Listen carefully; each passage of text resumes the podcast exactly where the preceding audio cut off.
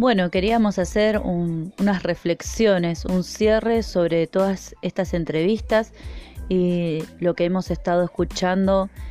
lo que nos están enseñando nuestros estudiantes, porque sabemos y tenemos conocimientos de muchas dificultades que han surgido, tanto para los docentes como para los estudiantes, en la utilización del aula virtual y de muchos otros dispositivos y aplicaciones que en un primer momento eh, la mayoría no se implementaba en muchas de las escuelas y hasta se podría decir que, por ejemplo, la figura del celular aparece como una figura censurada, ¿no? Pero parece que la pandemia derribó, por así decirlo, tabúes y creencias y de un día para el otro se hizo necesario el uso de los recursos tecnológicos, ¿sí? Porque, por ejemplo, el aula virtual trajo problemáticas como que no todos los estudiantes o docentes tenían una computadora, la conectividad no era totalmente efectiva en cuanto a zonas de residencia y la posibilidad de señal. Sin embargo, casi todos los interlocutores sociales poseían un celular y esto hizo que se hiciera un poquito más fluido, ¿no? La conversación o la devolución para los casos de los alumnos que sí tuvieron eh, una manera de comunicarse de manera más efectiva con el docente. Entonces, eh, según las entrevistas realizadas en todos los niveles del sistema educativo, donde todos y todas los estudiantes resaltan la necesidad inmediata de la devolución formal de sus trabajos,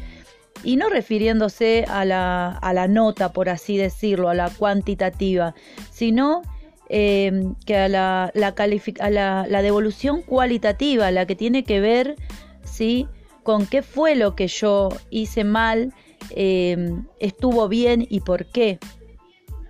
Por eso queremos eh, decir que no es posible un verdadero proceso de construcción de saberes si la devolución está ausente, se hace a medias o no es clara.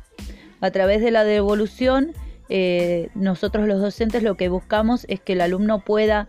eh, construir, reorganizar la información y lograr una mayor integración de conceptos y de procedimientos y le das, eh, se le está dando al estudiante de esta manera eh, la posibilidad de que se haga partícipe de su propio proceso de aprendizaje, ¿no? Y por el otro lado también corregir, la manera de corregir, que el alumno tenga la posibilidad de reconocer sus errores mientras se lo orienta en la búsqueda de una mayor y un más integrado conocimiento, como así también se lo incentiva para que genere nuevos interrogantes. Eh,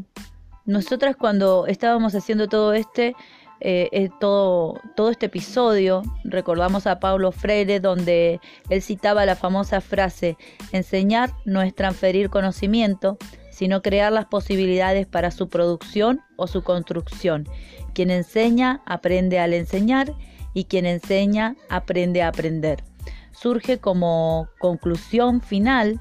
que la pandemia trajo aparejado el uso de recursos tecnológicos, de los cuales se evidencia que no eran de uso habitual en un momento anterior a que el COVID se hiciera presente.